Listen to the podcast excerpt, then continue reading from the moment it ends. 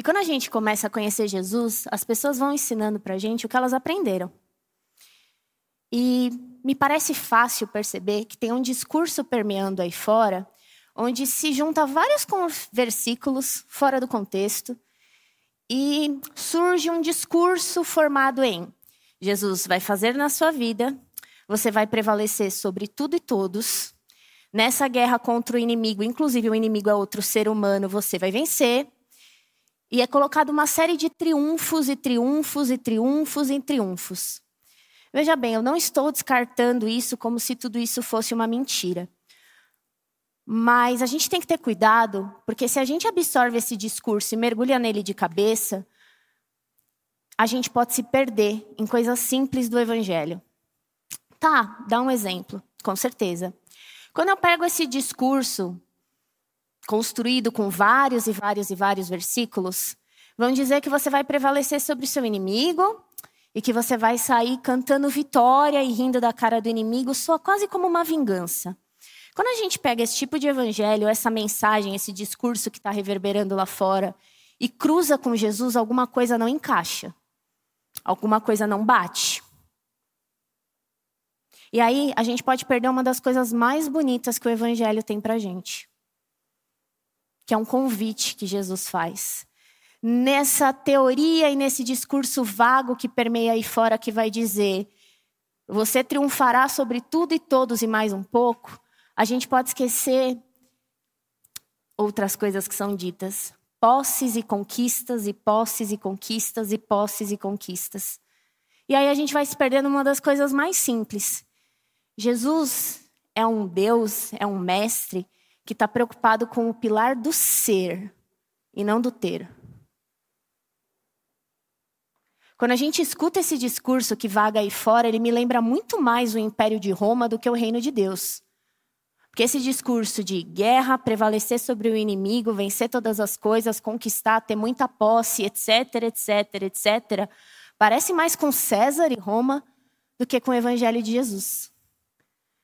Lá em 2 Coríntios, Paulo vai falar uma coisa muito bonita para mim e para você. Ele vai dizer: aquele que está em Cristo, nova criatura se faz. As coisas velhas se foram. Fica claro que o convite de Jesus para mim, para você, para um povo que está engajado com um caminho, é uma mudança de ser, não do ter. Nessa mudança de ser, eu vou me cristificando, eu vou me tornando um mini Cristo, aqui e agora. E o mais bonito é que Jesus deixa claro o convite dele para mim e para você. Não era para ter tanta confusão assim. Ele diz: pegue sua cruz e me siga. Vem do jeito que você tá, com a carga emocional que você tá, com o peso na consciência que você tá, e seja lá o que for e me siga. É um convite de um caminho. E nesse caminho, com a ajuda do Espírito Santo, a gente vai se cristificando. Até aqui tá claro? Só que, quem dera tudo fosse tão simples assim. Entra semana, sai semana, entra mês e sai mês. E dentro dessa comunidade, em atendimentos pastorais, em conversas pelos corredores, com amigos que eu tenho lá fora, algumas frases e dores se repetem e não param de se repetir. Tá, sabe o que, que é? Eu sei que seguir Jesus é de um caminho, mas tem um negócio aqui em mim que eu não consigo mudar. Quando eu vejo, eu já estourei com meu marido. Eu não consigo ter essa paciência, não.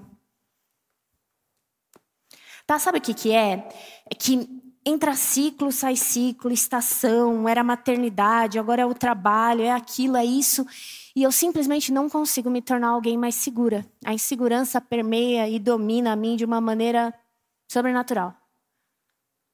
Quando a gente engaja nesse caminho de Jesus, coisas vão sendo transformadas em nós, a ponto das pessoas ao nosso redor perceberem: nossa, tem alguma coisa diferente em você. Só que tem coisa, irmão, e aí você me disse, é só comigo e só com as pessoas que eu converso que parece que não vai. Eu estou tentando melhorar, eu estou tentando parecer um ser mais à semelhança de Jesus. Eu tento, eu tento, mas quando eu vejo, eu escorrego naquela mesma coisa de novo. E o que, que o Evangelho tem para dizer para mim e para você sobre isso? Já que as coisas mais simples se perdem, como, por exemplo, o reino de Deus não é do campo do ter, mas do ser, E a gente esquece que a maior, o maior desejo de Jesus, o foco dele, está em quem você se termina no final dessa vida, não quantos bens tem no seu testamento. Sabendo disso, e sabendo o que, que o Evangelho tem a dizer a nós, sobre esse negócio que parece que não muda dentro da gente. Uma hora parece que resolve e de repente ele volta. Eu queria que você abrisse a sua Bíblia em João, capítulo 8, versículo 12. Então Jesus tornou a falhar-lhes, dizendo: Eu sou a luz do mundo. Quem me segue não andará em trevas, mas terá a luz da vida. Irmão, isso é tão profundo que eu vou ler de novo. Então Jesus tornou a falar, dizendo: Eu sou a luz do mundo. Quem me segue não andará em trevas, mas terá a luz da vida. De verdade, enquanto eu li esse versículo, eu pensei em pelo menos quatro mensagens para a gente falar aqui hoje. Dá para falar o que, que é um Deus que se diz luz do mundo, ou seja, ele não é luz do evangélico. Dá para pensar e meditar o que, é andar em trevas em 2023. Dá para pensar em o que é ter luz da vida aqui e agora. E eu fiz o que eu sempre faço. Eu orei e pedi discernimento ao Espírito. Pareceu bem a mim e a ele conversar com você sobre talvez uma das mensagens mais improváveis.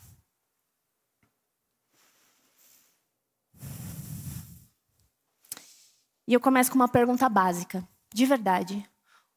Simples, que você vai, você dar, vai dar até risada na sua cadeira. O que a luz faz por nós?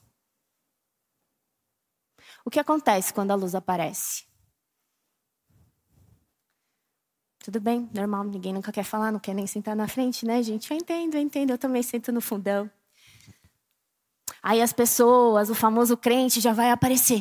A luz afasta as trevas. Quando a luz aparece, aquela coisa toda. E, nanana. e eu não estou dizendo que isso não acontece, irmãos. Mas eu queria que a gente se lembrasse das coisas mais básicas e bobas que a gente esquece.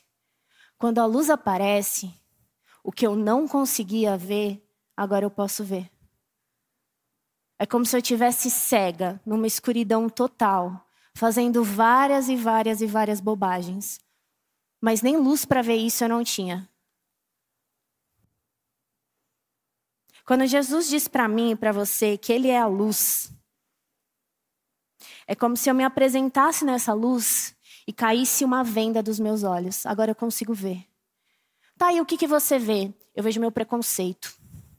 Eu vejo a minha ignorância. Eu vejo a minha incredulidade. Eu vejo um jeito de falar que eu tinha que, peraí, agora que isso está sendo iluminado, não parece tão certo falar desse jeito. Eu vejo um jeito de administrar as finanças, que eu quero tudo para mim, os meus desejos, o meu tênis, o meu negócio, aquilo tudo. E de repente está escancarado que eu sou uma baita de uma egoísta.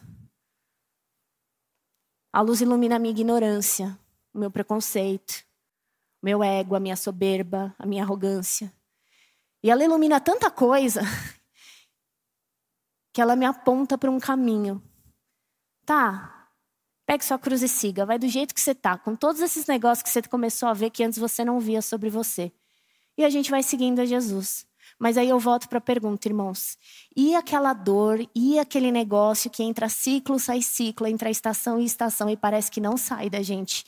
Isso não vai ser cristificado nunca? Paulo não está contando para mim e para você que tudo novo se faz, que é uma nova criatura, um novo tipo de ser, um mini Cristo, um cristão aqui e agora? E aquele negócio que parece que não vai? E hoje eu queria pedir para que a gente, em espírito de comunidade, colocasse luz de uma maneira mais profunda sobre algo que eu não sei se você tem ciência, mas é muito importante. E me entristece às vezes saber que esse tipo de conteúdo e mensagem não reverbera por aí como poderia reverberar. Não vai ser novidade se eu falar para você que todo ser humano quer ser amado, aceito e se sentir num ambiente seguro. A gente nasce já buscando isso desesperadamente. Desde pequeno, a gente vem para esse mundo como uma folha em branco.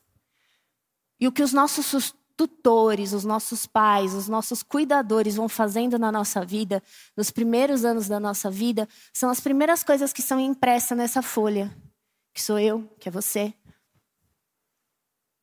Psicologia vai dizer pra gente que uma pessoa que cresce num lar seguro, onde ela se sente aceita e amada, ela vai para a vida com uma postura diferente.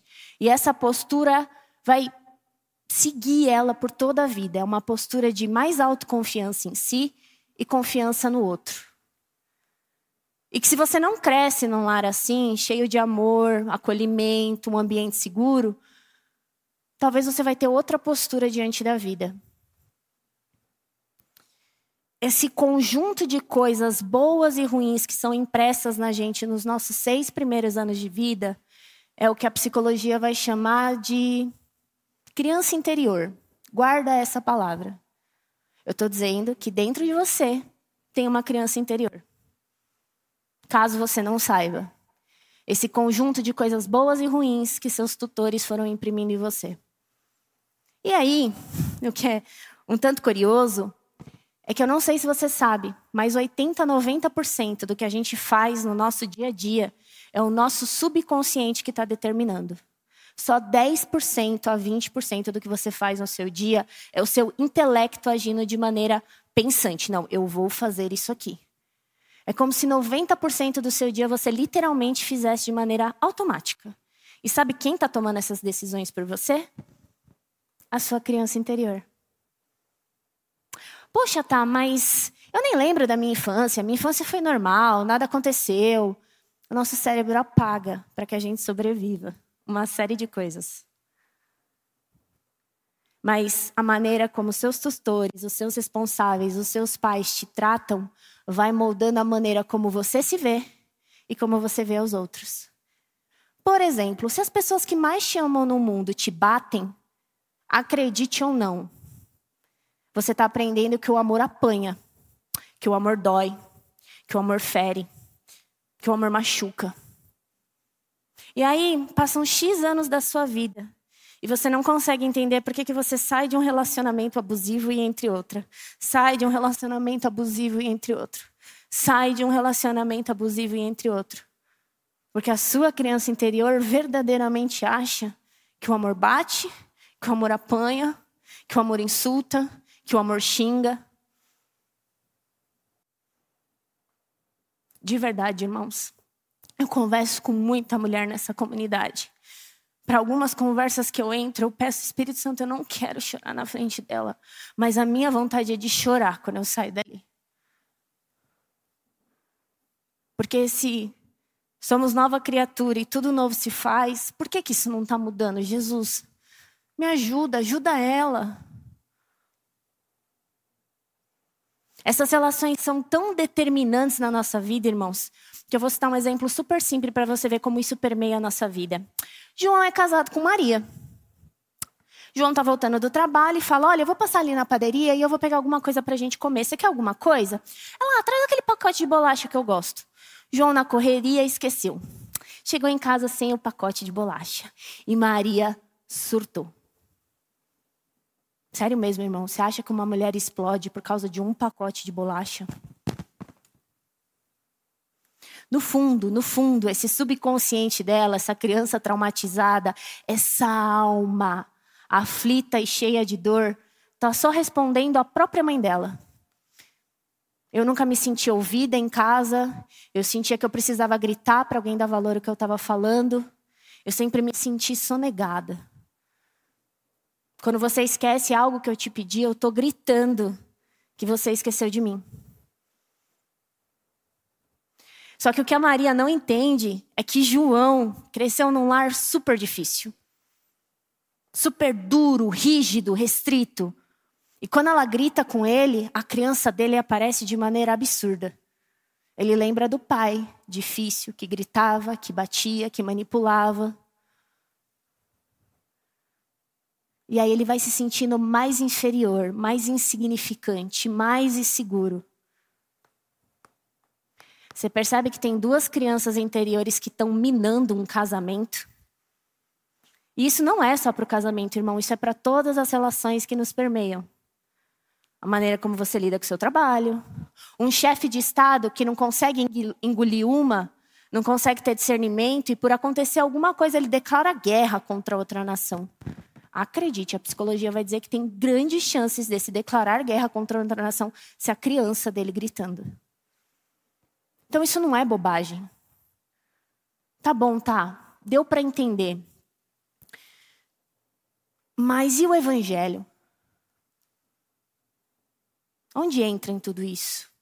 Irmãos, da mesma maneira que Jesus diz, eu sou a luz, e quando eu vou para essa luz de Jesus, eu começo a ver um monte de ponto cego em mim, coisas que antes eu achava que estava tudo bem, que estava normal gritar, que estava normal xingar, que estava normal fazer uma par de coisas, e eu começo a ter luz e perceber, peraí, eu não estava vendo isso antes, eu estava meio no modo automático, tudo bem, Jesus, vamos melhorando. Tem algo que é mais profundo e que a gente precisa dar a luz de Cristo sobre isso. E é a sua criança interior. Nosso cérebro é viciado em repetição. Se você pegasse uma criança e colocasse no meio dos macacos, ela se portaria como um macaco. Tudo que você viu, de alguma maneira, você está repetindo. Crianças que sofrem muito estresse, até os quatro anos de idade, são crianças que vão ter uma taxa de hormônio de estresse alta para a vida toda. Sabe aquela pessoa muito explosiva? E se eu te disser que essa luz a qual você está se expondo, você tem que expor ela agora de uma maneira mais profunda, sair desse raso. Dá a mão para sua criança interior, que está cheia de medo, de vergonha, de culpa, que está num choro compulsivo, de dor. Pega ela e vem para a luz de Jesus. Porque graças a Deus, a luz de Jesus ela não só ilumina, ela insere a gente e aponta um caminho terapêutico. E eu não estou dizendo terapêutico de maneira leviana. Alguns teólogos contam para mim e para você que Jesus talvez tenha sido um dos primeiros terapeutas da história. Tá, loucura isso. Como assim? Te explico. Jesus vivia num tempo onde Roma dominava sobre tudo e todos. Nesse dominar sobre tudo e todos, os historiadores vão dizer para mim e para você que Roma era uma das cinco civilizações que já passaram na Terra mais violentas. Nenhum império mogol foi tão, tão, tão violento como Roma. E num lugar onde se mata, se estrupra, bate, violência psicológica, violência verbal, violência física, Jesus aparece como um homem de diálogo, que quer resolver tudo na conversa, que mais pergunta do que responde, que escuta atentamente cada um dos que chegam a ele. Parece um pouco paz e amor, né? Jesus tinha seu momento revoltado, irmão, mas de verdade. Ele estava propondo um caminho de diálogo, um caminho terapêutico, um lugar onde, seguindo esse caminho, eu vou sendo curado. Sabe, irmãos, quando a gente vai passando pelas páginas da Bíblia, o Ti pregou isso aqui semana passada, é o começo do capítulo. Acabou de acontecer uma cena onde uma mulher vai ser apedrejada à luz do dia, vai ser morta em vida aqui e agora, e eu e você atirando essas pedras nela. Terminou essa cena, ele vem e diz: Eu sou a luz. Num lugar de tanta violência, onde ela seria verdadeiramente apedrejada, ele diz: Vai, não peques mais.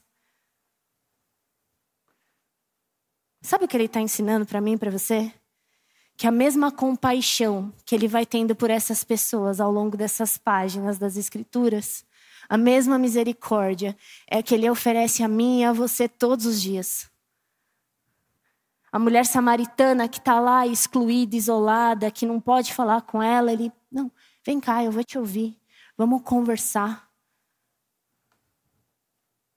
Essa mesma mulher que vai ser apedrejada, ele fala: não, não, não, não é o caminho da violência, da morte, mas de diálogo e do perdão. Esse mesmo perdão e misericórdia que Jesus está oferecendo a essas pessoas nessas páginas é o que ele está oferecendo para mim e para você.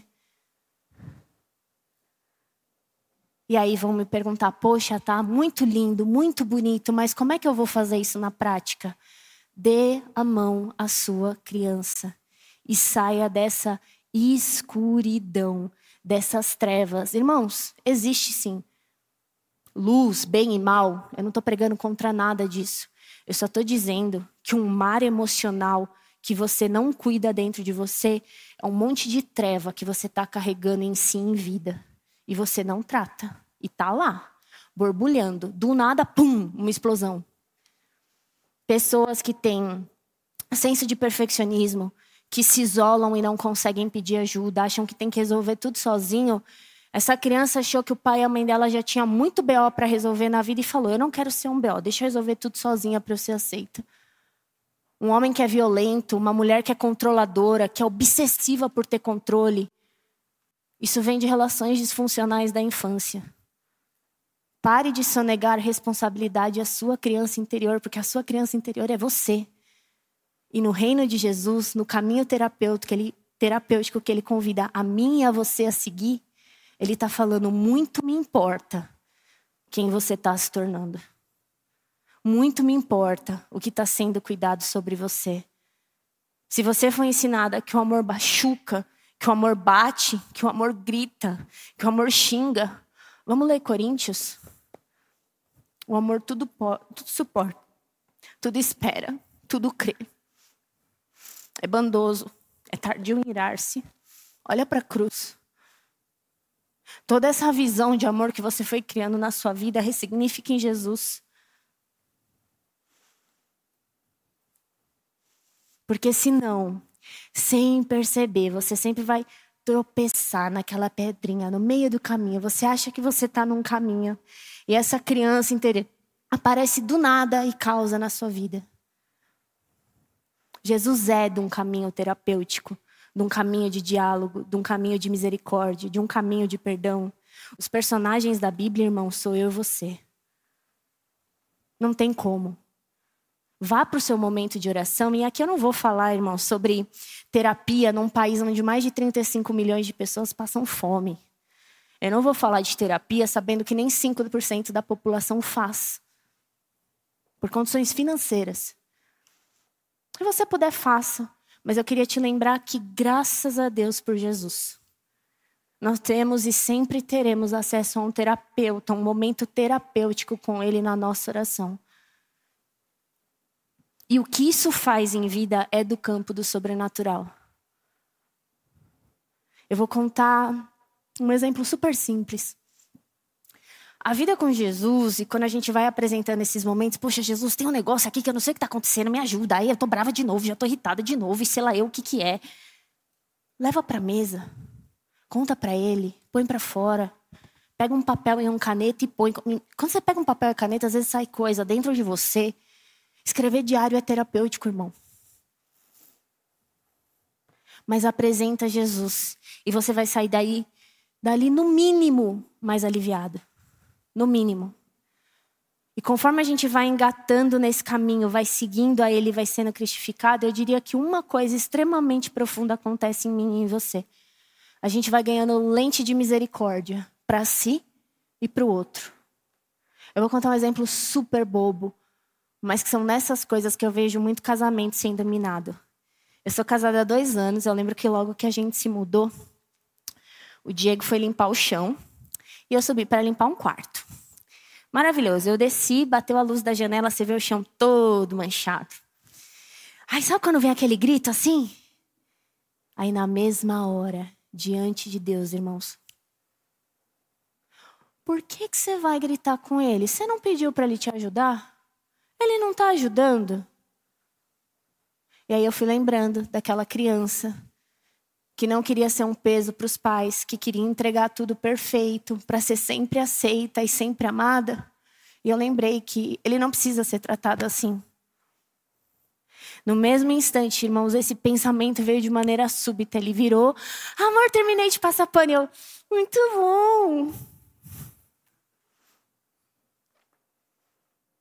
A lente de misericórdia que vai caindo sobre os nossos olhos gera um discernimento sobre mim que faltam palavras para explicar. E eu diria que dá para ir além. Quando eu coloco essa lente de misericórdia para os outros, meu irmão, Eu acho que Jesus dá um pulo de alegria lá no céu. Meu Deus, está começando. Ela está mudando.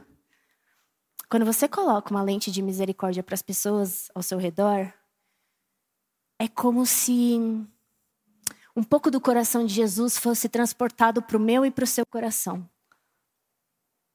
Para quem não sabe, eu sempre trabalhei no mundo corporativo, eu trabalho no mundo corporativo, passei por todo tipo de empresa. Das dez maiores do Brasil até a startup da esquina.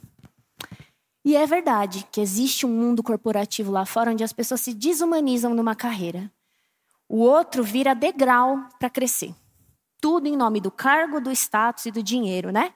Mais uma vez aquela cultura de Roma. E sempre tem aquele chefe que todo mundo tem medo. Mas muito medo. E o ser humano, quando está com medo, vira um bicho, porque ele ativa o modo preciso sobreviver.